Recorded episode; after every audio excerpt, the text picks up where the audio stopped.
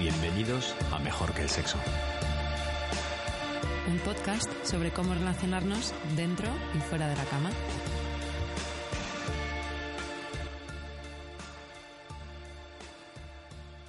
Hoy tenemos la suerte de estar tomando el té con una gran artista y activista visual, que además es experta en comunicación y en género.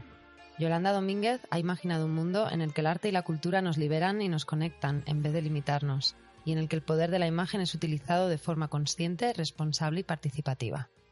A través de exposiciones, talleres, conferencias y acciones revolucionarias, Yolanda consigue que nadie se quede indiferente. Bienvenida, Yolanda. Muchas gracias, un placer. Bienvenida, Yolanda. Bueno, además en el mundo tan brutalmente visual que el que estamos viviendo ahora, me parece que el trabajo como un trabajo como el tuyo tiene cada vez más importancia. Creo que es fundamental reflexionar sobre las imágenes hoy porque es la principal forma de comunicación. Yo creo que la gente joven cada vez escribe menos, lee menos y nos mandamos fotos, compartimos imágenes, vemos muchas imágenes y creo que es fundamental saber cómo funcionan para poder usarlas de una manera, pues yo creo que más comprometida, ¿no? ¿Cuál fue, cuál es tu primer recuerdo en el que fuiste consciente que querías ser artista visual? Pues creo que inducido por mi padre y mi abuelo, que mi abuelo era coleccionista de arte, mi padre era pintor y siempre he convivido con las imágenes en las paredes de mi casa. O había demasiados cuadros puestos que era horrible ya, era saturación de imágenes.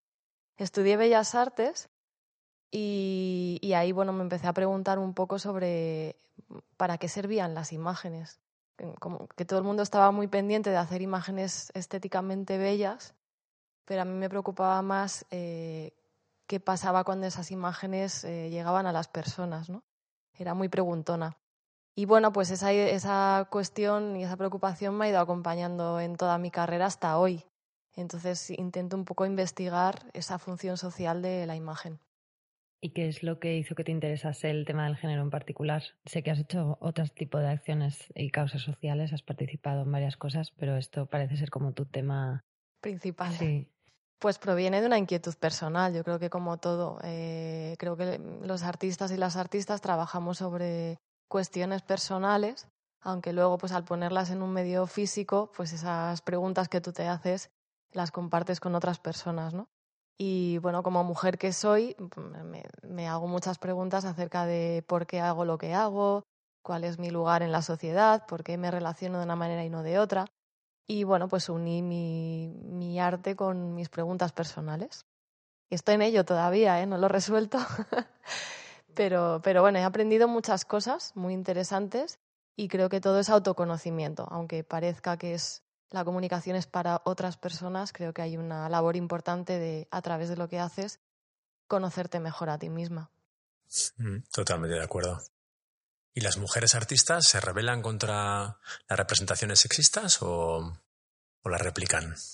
Pues no todas nos rebelamos. La verdad es que es muy complicado eh, ver que la cultura que has aprendido y con la que te llevas comunicando desde que eres pequeña mmm, tiene elementos que nos hacen o que nos perjudican, ¿no? O que nos o que perpetúan la desigualdad, o que nos perjudican no solamente personalmente, sino en, la forma de relacionarnos. A no ser que alguien te lo haga ver, que creo que es, es una de las cuestiones fundamentales del feminismo, que no es una cosa de, de buena voluntad, sino que necesitas que alguien, un tercero, un libro, puede ser una persona, puede ser una película, algo, te haga ver eso que está normalizado y, que, y te haga ver que no es necesariamente normal ni positivo.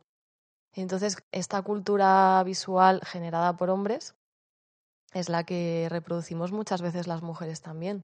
Tenemos esa mirada integrada y, la reproducimos. Entonces, hay algunas que sí que han hecho la reflexión, igual que hay hombres que también han sido capaces de hacerla e intentan cambiarla, y hay otras que no, que la refuerzan. Y vamos a empezar por el principio un poco. ¿Cómo se representa a la mujer tradicionalmente en el arte y en la publicidad? Pues prácticamente toda la cultura visual que tenemos hoy proviene de la historia del arte y la historia del arte que nos ha llegado es la producida por hombres, por hombres eh, occidentales, nuestra cultura occidental, bueno, no todas las culturas son occidentales, ¿no? pero la que manejamos nosotras aquí es la occidental, y, bueno, pues son hombres que han representado a las mujeres de una manera muy concreta, como cuerpos disponibles, desnudos y dóciles, como vírgenes y santas, eh, o como malas cuando, bueno, pues cuando tenían deseo sexual o cuando eran inteligentes o cuando eran rebeldes, se las asocia a características negativas. Y esos referentes que han servido, porque las imágenes eh, eh, servían para, bueno, siempre han servido para muchas cosas, pero una de ellas es educar a las personas, ¿no? han funcionado siempre como mapas visuales. Entonces tú te buscas en ese mapa un poco como cuando vas a una ciudad nueva y no sabes dónde estás y te dicen, tú estás aquí, pues las imágenes funcionan un poco así. Tú te buscas y ves quién eres y qué se espera de ti. Y esa cultura, pues la seguimos reproduciendo hoy, a día de hoy, aunque han pasado muchos siglos, eh, seguimos reproduciendo esos roles sin casi sin reflexión. No hemos cambiado mucho. Estamos empezando a cambiar ahora porque la gente empieza a quejarse, ¿no? Hombres y mujeres, más las mujeres quizás, pero a los hombres también les perjudica. ¿Y has visto, has visto si las mujeres dejaron de, ser vistas solo como objetos sexuales y se empiezan a representar más como, como agentes activos de deseo? En, refiriéndome al arte y la publicidad, aparte de hoy en día, vaya. Yo creo que hay un punto de inflexión en los años 60-70 cuando aparecen las primeras artistas feministas y, lo que hacen fundamentalmente es activar su cuerpo. Yo creo que ahí hay como un golpe sobre la mesa, ¿no? Porque eh, todas lo que hacen es usar su cuerpo eh, o activarlo de otras formas que no eran las que se esperaba de ellas, ¿no? Y yo creo que ahí en el mundo de lo que es la historia del arte sí que hay un punto de inflexión de decir, no, vamos a ver, somos eh, sujetos, somos las dueñas de nuestro cuerpo y bueno, vamos a activarlo de, distintas maneras. Pero luego los medios de comunicación se encargan de... el arte tampoco es algo muy popular. Entonces, eh, los medios de comunicación que sí que llegan a todo el mundo, estos medios de masas, pues se encargan otra vez de, de volvernos a poner en ese lugar tradicional que es el, no es el de sujeto del deseo, sino el objeto de deseo. Yo creo que siempre, no sé si estáis de acuerdo, ¿no? Que siempre hay como avance, retroceso, avance, retroceso. Es decir, que la, cultura que está establecida busca como nuevas formas de decir, no, no, yo tengo que sobrevivir y, se vuelve como a reorganizar. Entonces, los medios de comunicación mmm, nos han dado un poco, o nos suelen dar más de lo que conocemos, que es una de las razones por las que siguen funcionando los estereotipos, que es el lenguaje que ya conocemos entonces eh, apelan a ese lenguaje y a esos van a lo seguro, a la, como a la zona de confort nuestra, algo familiar, ¿no? Zona de confort y, eh, bueno, tiene una razón económica. A lo que vende. A lo que vende, porque si tú sabes que una mujer es una, una persona blanca, joven, delgada y sexy, si te hablan en otro término, pues a lo mejor no les entiendes o a lo mejor no te gusta. Entonces pueden, pueden perder audiencia. O sea, tiene una razón lógica y efectiva. Lo que pasa que bueno, nos estamos dando cuenta a día de hoy que no todo en una empresa es el dinero, que también hay unos valores, que también tiene una función social. Y que se tienen que ajustar a la nueva mirada del consumidor, ¿no? Porque si ahora lo que pasa es que te ofende ese, esa campaña publicitaria, no les vas a comprar, con lo cual no van a vender a no ser que se adapten. Eso pienso yo.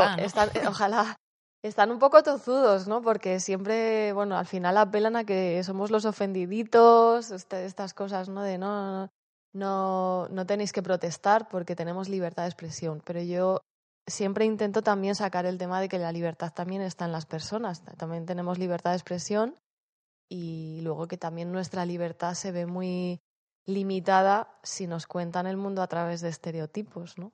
Bueno, y además hoy en día somos todos un poco artistas, todos nos expresamos visualmente en Instagram y como otros mil medios que hay. Enseñamos la mirada, ¿no? compartimos nuestra mirada sobre el mundo.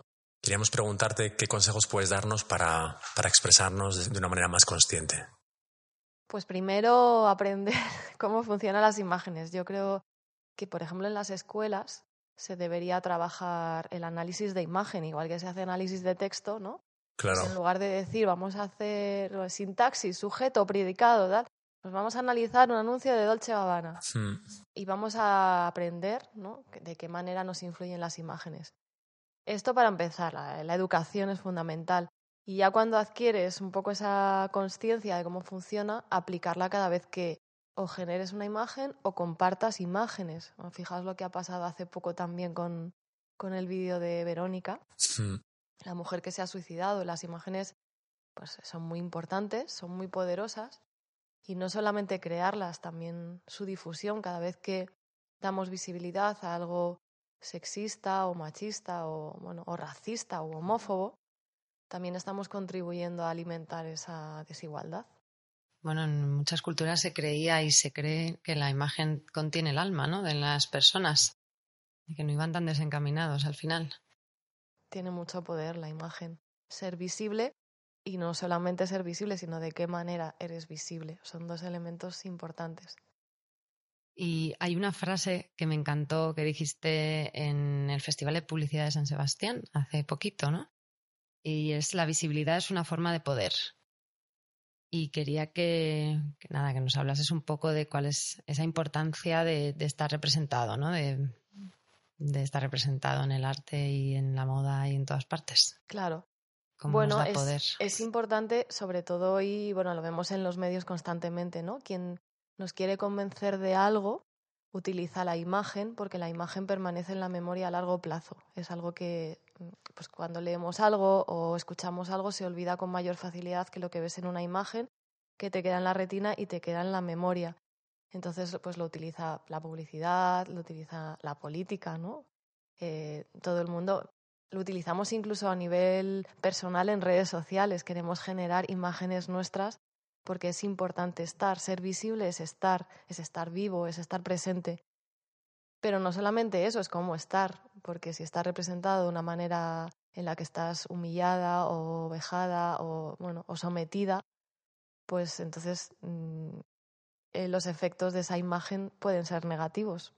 O sea que a veces también es, no es lo que está, sino lo que no está lo que llama la atención, ¿no? Lo que no se representa nunca. Bueno, lo que no se representa. Es lo que te saltan las alarmas de decir aquí esto por qué no está siendo representado. ¿no? Bueno, hace falta tener mucho nivel de, de, reflexión para darse cuenta de eso. Efectivamente, las imágenes tienen el poder de hacer visible algo, pero también de ocultar y por lo tanto de estigmatizar todo aquello que nos representan. No es lo mismo ver a la gente en la calle que ver a la gente en un medio de comunicación, porque en un medio de comunicación ya te implica un poder. O sea, es como un poder extra a algo que ves por la calle, ¿no?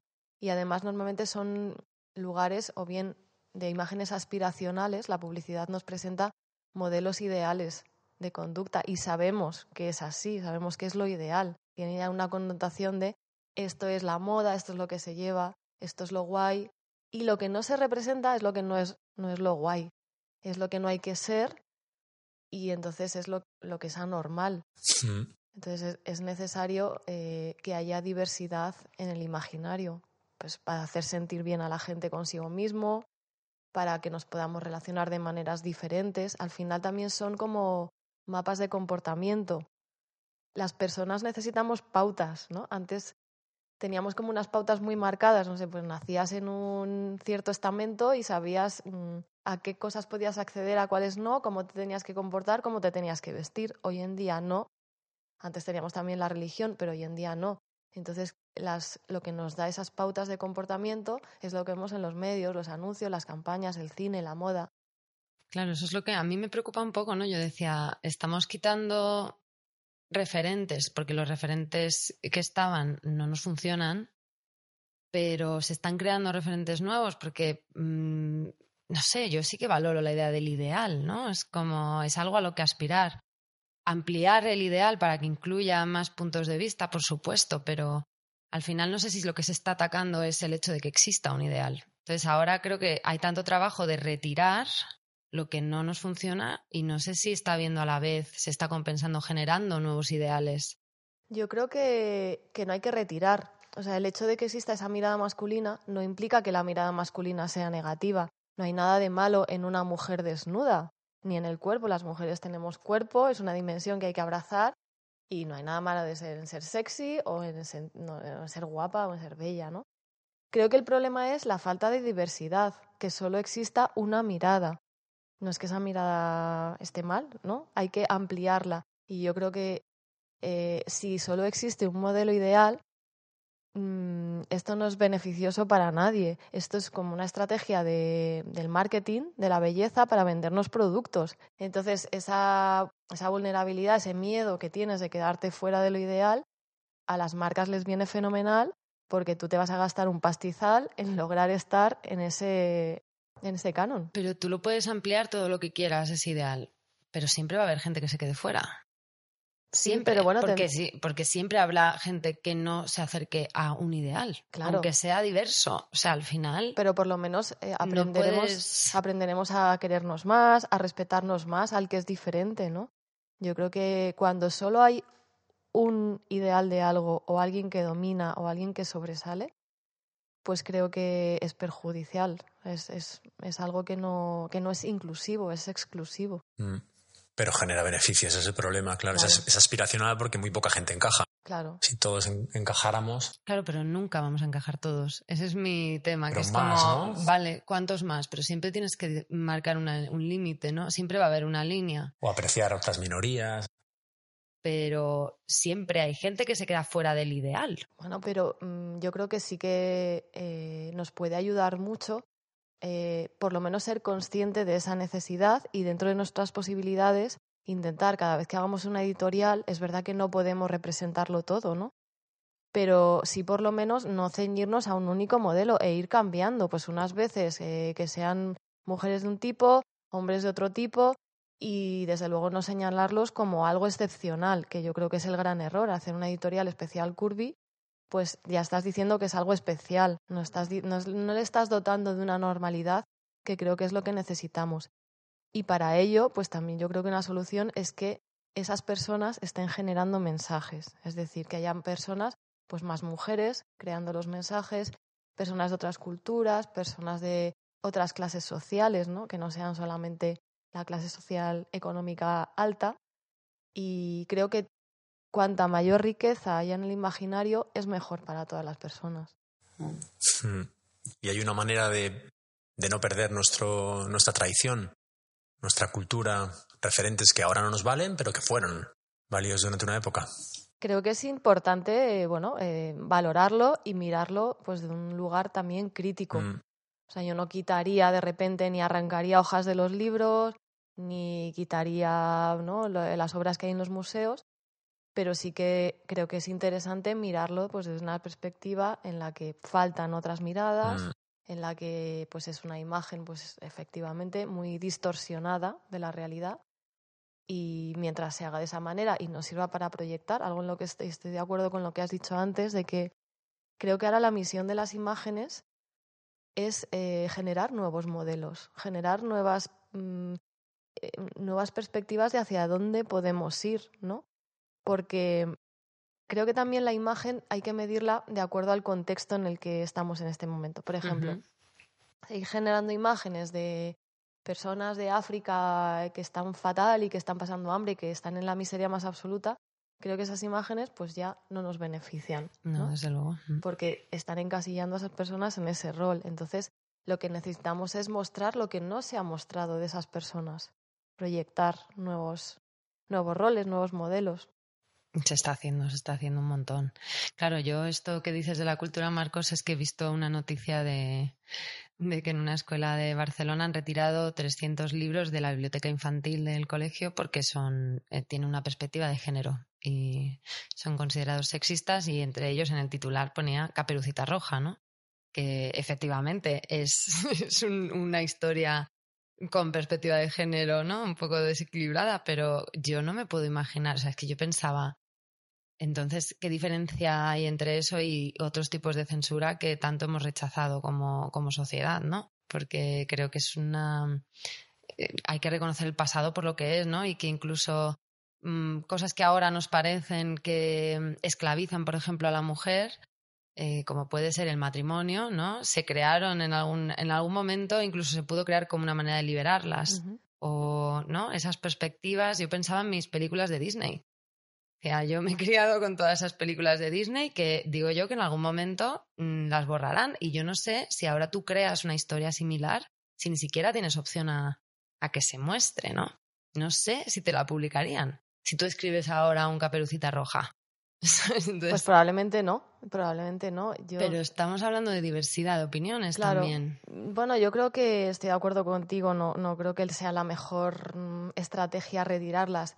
Puede ser que como hecho puntual para generar un debate o que no focalizar en un tema concreto, hacer una acción reivindicativa en la que se retiran por un día y luego se vuelven a poner, o yo qué sé, ponerlos unas etiquetas, igual que nos avisan en los paquetes de tabaco que puede perjudicar la salud, pues igual pueden poner en, los libros, ¿no? en los cuentos.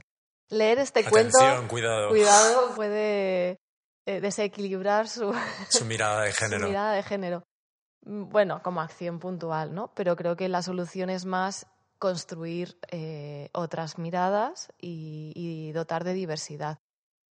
Igual si hoy escribes una canción sexista, pues no te la publican. Y a mí eso sí que me parece bien, ¿no? Porque, bueno, es que hoy el mundo ha cambiado. Yo creo que, que bueno, siempre se han filtrado los productos culturales y, bueno, hay algunos que interesan más y otros menos. Y hoy la gente está reclamando una mirada mucho más abierta. Mm.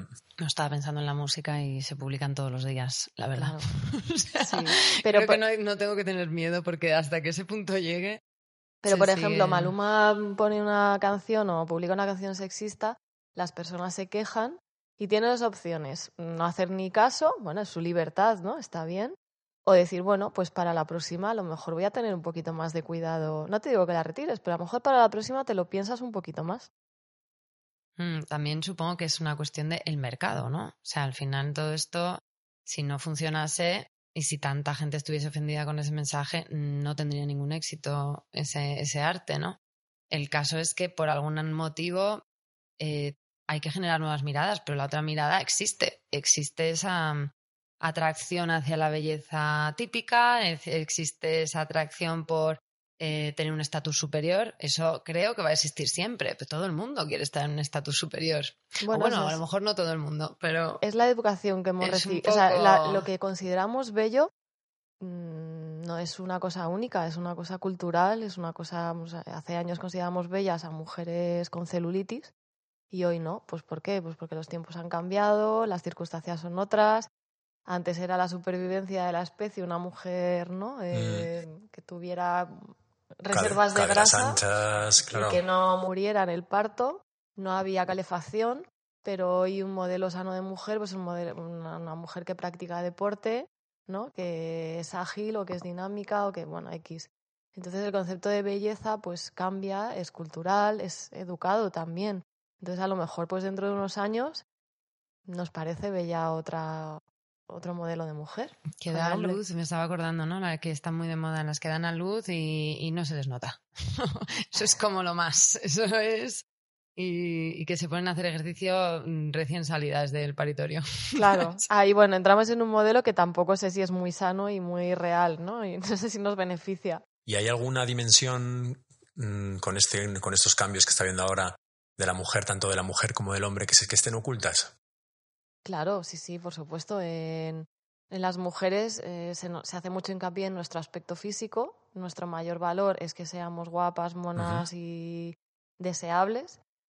Y en los hombres, eh, pues el éxito profesional, eh, la agresividad, muchas veces la violencia, la competitividad. Y yo creo que hacen falta, pues, mostrar otras dimensiones de lo que es un hombre, que también es una persona que puede que puede cuidar, ¿no? Los cuidador, ser sensible, comunicar, efectivamente, mm. expresarse y las mujeres pues otras dimensiones como su dimensión profesional, su dimensión creativa, deportista, exitosa, exitosa de liderazgo o de, o de no perfecta, porque mm. bueno, tampoco las mujeres, ¿no? También luego nos vamos a la superwoman, que tampoco es que sea otro modelo deseable, pero bueno, el caso es que vaya cambiando y que tú puedas elegir, oye, si quieres ser ama de casa, que lo seas, o sensible o frágil, pero es que si te apetece ser fuerte y decidir lo que piensas a la cara o ser presidenta del gobierno, pues que puedas por lo menos tener algún referente que te en el que mirarte y decir, ah, yo quiero ser así, claro. Mm. Yo me pregunto cómo les afecta esto a los, a los niños, ¿no? También pienso, ¿cómo será una infancia ¿Cómo sería una infancia en la que mm, totalmente neutra en temas de, estereotipos? Eh, consideramos que los niños les va a surgir de ellos mismos, tienen esa personalidad en su ADN y, va a florecer sin ningún tipo de... O sea, no ese es un extremo, porque evidentemente nunca vamos a llegar ahí. Porque siempre va a haber sesgo de tu familia, de tu cultura, de donde naces, pero si vamos un poco hacia eso, ¿no? Hacia quitando sesgos, vamos a poder llegar a una mayor libertad de elección. Es que no es quitar, es poner más. Claro, o sea, si tú quieres ser la princesa, pues bien. Eh, pero que tú puedas elegir ser la princesa o ser la reina o ser la que rescata al príncipe que se está quemando en la llama desde, desde la torre. Y que además el príncipe está enamoradísimo y, es que sufre por amor. Oye, pues... Ahí hay libros así, yo tuve libros así también, ¿eh? el Ceniciento. Era genial. Claro, yo creo que no, que no es quitar, no se trata de quitar ni de ser neutro o neutra, es dar más posibilidades, dar mayor libertad, el que no nos limiten a que solo podamos desempeñar un papel en la vida. Vi un, un, anuncio que creó una agencia de publicidad, que era como un estudio con niños, lo conocerás, que lleva ya unos años, eh, que les decían, dibujad un, eh, un piloto de, de un aviones de guerra, ¿no? Algo así. O, ahora dibujar un, un cirujano, era un surgeon y, y un bombero, ¿no? Y además en inglés esas palabras son neutras, cosa que en español no pasa, ¿no? Y todos los niños, el 60%, el 70%, pues dibujaron hombres en esas tres profesiones. Y luego les presentan con las mujeres que eran vestidas, ¿no? De una de bombero, tal. Y los niños es que ves las caras y es como se les acaba de romper en la estructura del universo. O sea, no tenían ni idea de que era posible. Bueno, tú con los niños tienes un trabajo que a mí me ha alucinado, que es cuando les enseñas las poses de moda de las mujeres y los niños dicen, está triste esa chica, tiene hambre, es buenísimo. Claro, claro porque no, todavía no están muy... Eh, no lo han visto muchas veces, entonces no están muy habituadas a verlo y son capaces de leer el significado de la imagen, que muchas veces es lo que ya no leemos. Leemos la estética, pero no la... Sabemos que es publi por la estética, pero no leemos lo que nos está contando realmente. El significado que lleva, claro. La semántica, ¿no? Entonces, eh, pues fue un ejercicio para, para poder ver aquello que ya no estamos viendo en las imágenes. Y es curioso porque sí, todas las mujeres estaban asociadas con características de muerte, debilidad, enfermedad, que no quiere decir que todas las mujeres en la moda estén representadas así. Pero lo que sí es cierto es que no encontráis a ningún hombre representado de esa manera. Eso es lo que yo pensaba, tienes que hacer algo con eso. Yo lo pensaba, digo, por favor, me encantaría verlo al revés. Yo es que no soy muy partidaria de eso. Es verdad que se ve enseguida, ¿no? Porque lo ves absurdo, es como una, una estrategia mm, muy directa de, verlo. Pero yo, es, que es, como, es, como, que me resisto a hacerle a ellos lo que no quiero que nos hagan a nosotras. Entonces intento evitar esa estrategia. Pero bueno, es efectiva, efectiva desde luego es tentadora, ¿no? es muy difícil, estaba pensando que estamos en un medio no visual. Y, bueno, mira, esperemos que no salir un poco de ese sobreestímulo, pero que, es difícil explicar esto, que tenéis que ver a Yolanda. Su trabajo que es visual.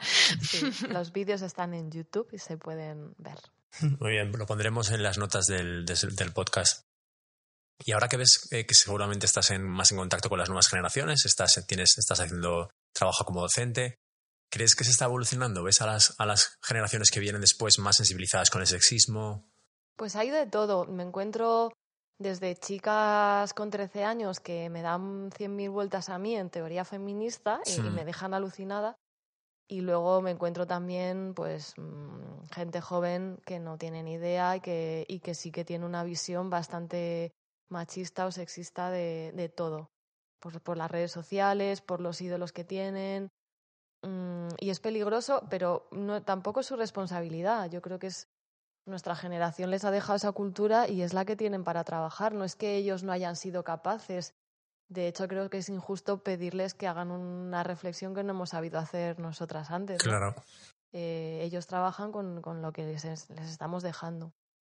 Entonces creo que es fundamental pues trabajar en la escuela o los padres y las madres que les acompañen eh, pues en el visionado de una peli o en YouTube, ¿no? ellos ven mucho los youtubers. Hmm. Si os dais cuenta, pues prácticamente las youtubers más famosas siguen siendo, eh, pues esto, eh, tutoriales de belleza, de maquillaje, o sea, es, es, lo mismo pero en otro formato. Y ellos pues hablan de los videojuegos, de la competición, del deporte de hacer bromas y de, bueno, y de reírse un poco, ¿no? Entonces, no es que no haya youtubers de otro perfil, pero no son los que tienen millones de seguidores, son algo como muy residual.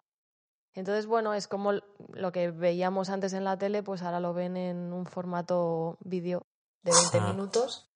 Y yo creo que lo interesante es sentarse con ellos y, y acompañarles en ese visionado de imágenes, reflexionar, hacerles críticos. Al final, no creo que sea un tema de retirar o de prohibir, sino de desarrollar esa capacidad crítica para que no, no te creas todo, no, te valga, no todo valga y que te ayude un poco a cuestionarte. Y tienen más, incluso pensaba como más riesgo, más importancia, más responsabilidad. Tienen como un arma más poderosa en sus manos, ¿no? Que es un smartphone, que no teníamos nosotros. Claro, eso es poder también, porque es cierto que en eso ha cambiado todo, que antes tú veías una imagen y ya, pero es que ahora tú puedes generar imágenes. Puedes contestar a la imagen, por un lado, y puedes generar otro tipo de imágenes. Entonces, cada vez que generas, por ejemplo, el selfie es una herramienta, yo creo que de transformación. Tú generas una imagen tuya y puedes decidir entre reforzar el estereotipo, o sea, nosotras podemos meter la tripa, ponernos un filtro, maquillarnos un montón, poner morritos, tal, o decir, esta soy yo, aquí está mi celulitis o mis estrías, este es mi bigote que hoy no me he depilado ¿no? O estas son mis arrugas porque sonrío, estoy viva y tengo experiencias en la vida. Los hombres igual, ¿no? Mm. Entonces creo que el selfie pues es, algo poderoso, es, es, imagen y es poder. Mm. Yo, como siempre estoy pensando en lo mismo, eh, te quería preguntar cómo nos afectan, ¿se ha reflexionado sobre esto? Seguro que sí. Eh, todos estos estereotipos a la hora de encontrar una pareja, ¿no? Y me viene a la cabeza esta idea de perfección y del ideal y tal. Mm. Y... Pues yo soy súper fan del programa este de las citas del restaurante de First Days, ¿lo veis? Ah, sí, no lo he visto. Sí, soy súper fan. Súper fan porque Pues se ven muchísimas cosas. Se ven eh, pues desde chicas que dicen yo busco, yo quiero a alguien malote, ¿no? Como, eh, pues claro, todas esas pelis que has visto, las series y tal, pues tú buscas al Mario Casas que te haga la vida imposible y te haga sufrir porque es lo guay. Y luego ellos también buscan una mujer por su aspecto físico, pero luego también ves otras cosas. A mí me gusta porque pues de repente ves a gente joven que dice, bueno, pues yo me da igual que sea hombre o mujer, que me parece fantástico esto en un pero muchos, mucha mucha gente joven, ¿no? Me parece fantástico en un programa de máxima audiencia, en un horario de máxima audiencia, escuchar estos discursos, hombres con hombres, mujeres con mujeres, o gente que fluye sexualmente, que a mí esto ya me fascina, ¿no? a mí me apasiona. Hoy soy hombre chino de 50 y gordo y mañana pues va y dice, hoy me siento, yo qué sé, una india adolescente, eh, yo qué sé, en plena del pavo, ¿no? Y dices, joder, pues qué, maravilla. Qué capacidad de transformación. Sí, Entonces, escuchar esto, que, que, creo que también es un mm. mensaje en un medio de comunicación, que, sí que realmente está planteando bastante diversidad. Sí, sí, sí, sí. Yo cuando hablabas de mm, eh, también, pues te he oído hablar varias veces del tema esta de la dicotomía de la mujer que se representa en vez de como un ser dimensional, ¿no? Como algo, un ser binario, que o eres y como era buena, delgada, blanca y no tal, y madre, o la fe fatal, la bruja, la rebelde, la lo que sea, ¿no? La problemas.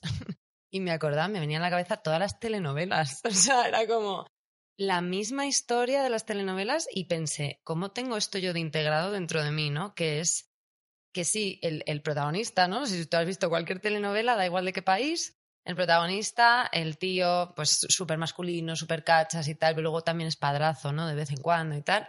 Eh, está con una fen fatal. Empieza así la telenovela, ¿no? Mm. Está con la fen fatal, que es la seductora, la, empoderada, porque además tiene poder y tiene un buen puesto y es súper guapa y súper atrevida y le tiene dominado. y poco a poco aparece la segunda, ¿no? Que es la protagonista, que es la buena, que es la inocente y la que, es la... que es la virgen siempre, la que con su pureza él finalmente llega a la conclusión de que es ella la madre de sus hijos, ¿no? Y deja a la otra malvada y se va con ella. Y digo, madre mía, esto está dentro también. Está, sí, sí. Está dentro el pensar eso, ¿no? En plan de sí, muy divertida la fe fatal como colega, pero a la hora de la verdad con quién se casan. Y me recordaba eh, un programa que había sobre mujeres, bueno, sobre sexo en el Líbano. Y, y, salían las mujeres más liberadas del Líbano, las más cosmopolitas, las más tal, tomándose una copa, estupendas, muy occidentales y, y fenomenal y, y liberadas, ¿no? y hablaban de, sí, sí, a nosotras ligamos por Tinder y tal, aquí hay Tinder y todo va fenomenal, pero luego se casan con las que llevan el velo. Claro. O sea, a nosotros, y digo, nos parece muy raro, ¿no? Que digan eso, pero aquí es exactamente igual. O sea... Sí, sí, sí. Ellos buscan también, ¿no? Pero sí que hay un hay ese efecto de influencia total de los discursos de ficción. A mí me hace mucha gracia cuando dicen, no, es que la ficción no educa pero si nos empiezan a educar en la vida con los cuentos, ¿no? Es, es como... De hecho, los cuentos tenían esa función. Hasta que llegó Disney, por muy fan que tú seas de Disney, pero lo que hizo Disney es quitar las cosas negativas, ¿no? Los cuentos al principio eran como Más fábulas y mm. Que te, te ayudaban un poco a estar alerta ante las cosas que te podían pasar y no todos tenían finales felices. Pero bueno, es verdad que luego Disney lo dulcificó todo un poco y entonces nos quitó esa parte de, de aprendizaje. Yo recomendaría el libro este tan famoso, ¿no? El de Pincolas Test, el de Mujeres que corren con lobos. Sí, lo he leído, es fabuloso. Sí. sí, sí, sí. Bueno, pues vamos a preguntarte preguntas que hacemos siempre aquí en el programa. Has hablado de Tinder, de aplicaciones. ¿Qué, qué opinión te merecen estas preguntas? Las apps, perdón. Pues eh, a mí me parece fantástico que existan herramientas para conocer gente, porque Mm. no, es verdad que vivimos en un mundo en el que, bueno, nos, nos vemos poco, pues que nos lo pongan un poco fácil. Mientras no te quedes en la app, porque yo, yo prefiero la comunicación de tú a tú, física, la energía, la mirada, Mm. porque, mm, no sé, a través de las redes sociales mm, mentimos mucho, o por lo menos hay un montón de, de información que no podemos. Yo soy muy de la energía de la persona, lo que me transmite. Y eso puedes, mm, no sé, tener prejuicios por una foto que ves de alguien que no te dice nada o por una, no sé, es muy frío, ¿no? Pero como punto de partida, ¿por qué no? Mm. Yo no lo he usado mucho, lo usé una vez. Tengo que decir que solo conocí a un tipo que, era, que fue fantástico. O sea, Mm. me pareció, no sé si es que he tenido mucha suerte porque luego oigo cosas diferentes, ¿no? Como que hay que buscar mucho, que hace, es mu- muy costoso. Hay gente que se conoce y acaba montando un podcast, he oído. Eso, sí, sí. O sea, pueden salir cosas muy buenas, ¿no? De- todo depende de... No sé, no, no sé de qué depende. Ya Ah. digo que tampoco soy muy profesional del Tinder. Y yo quería que me dijeses, con de todos los proyectos que tienes, que he visto un montón y seguro que tienes muchos más, eh, ¿con cuál has disfrutado más o con cuáles? Y sí, no sé, ¿y por qué? Yo creo que, bueno, mi, un poco mi, mi, mi proyecto estrella fue Poses en, Me en encanta. 2011. que fue un proyecto que, que, vamos, yo hice un poco como de coña, porque lo, lo consulté con, unas- con algunas personas que me dijeron que no lo veían interesante y dijo, bueno, yo lo voy a hacer igual. Y es un proyecto que me ha enseñado mucho porque, bueno, me ha, ido me ha ido enseñando un montón de cosas que no me esperaba, como la participación de la gente, ¿no? Yo hice ese vídeo, pero luego la gente me mandaba poses, mujeres de todo el mundo que no conocía de nada me mandaban sus poses y dije, "Mira, esto es fantástico, la gente quiere participar y entonces esto me dio un poco la pauta de contar con la participación de las personas en las acciones. Y luego, pues, también que me ha sorprendido mucho registro. Registro, la verdad es que fue algo que, que se me fue de mis manos y que tuvo vida propia y que fue fantástico que fuera así y que también me ha ayudado mucho a reflexionar sobre ese concepto de autoría. Pues que ya en el, en el momento que vivimos ahora, esto de la firma en el cuadro es mío, es como ya del siglo pasado, ¿no? Cuéntalo, cuéntalo un poquito, ¿qué hiciste? fue una, una acción, eh, bueno, pues como respuesta al anteproyecto de la ley del aborto del señor Gallardón, que quería decidir sobre nuestra maternidad y prohibir el aborto ¿no? libre. Y bueno, se me ocurrió proponer a las mujeres que quisieran acudir al registro de la propiedad de bienes muebles, como si fuéramos objetos, ya, ya que nos tratan como objetos. Yo juego mucho a darte lo, lo que tú me estás dando, yo te lo devuelvo, ¿no? Vamos al registro de la propiedad a solicitar la propiedad de nuestro cuerpo. Oiga, soy un objeto, pero quiero ser de mí, de mí misma, ¿no? De mi propiedad. Y bueno, quedamos unas cuantas mujeres en varias provincias, pero se convirtió en un movimiento nacional que todos los meses, todos los días de ese mes se autoorganizaban grupos de mujeres que iban a los registros de la propiedad y de voluntad propia eh, pedían la, registrar su cuerpo, ¿no?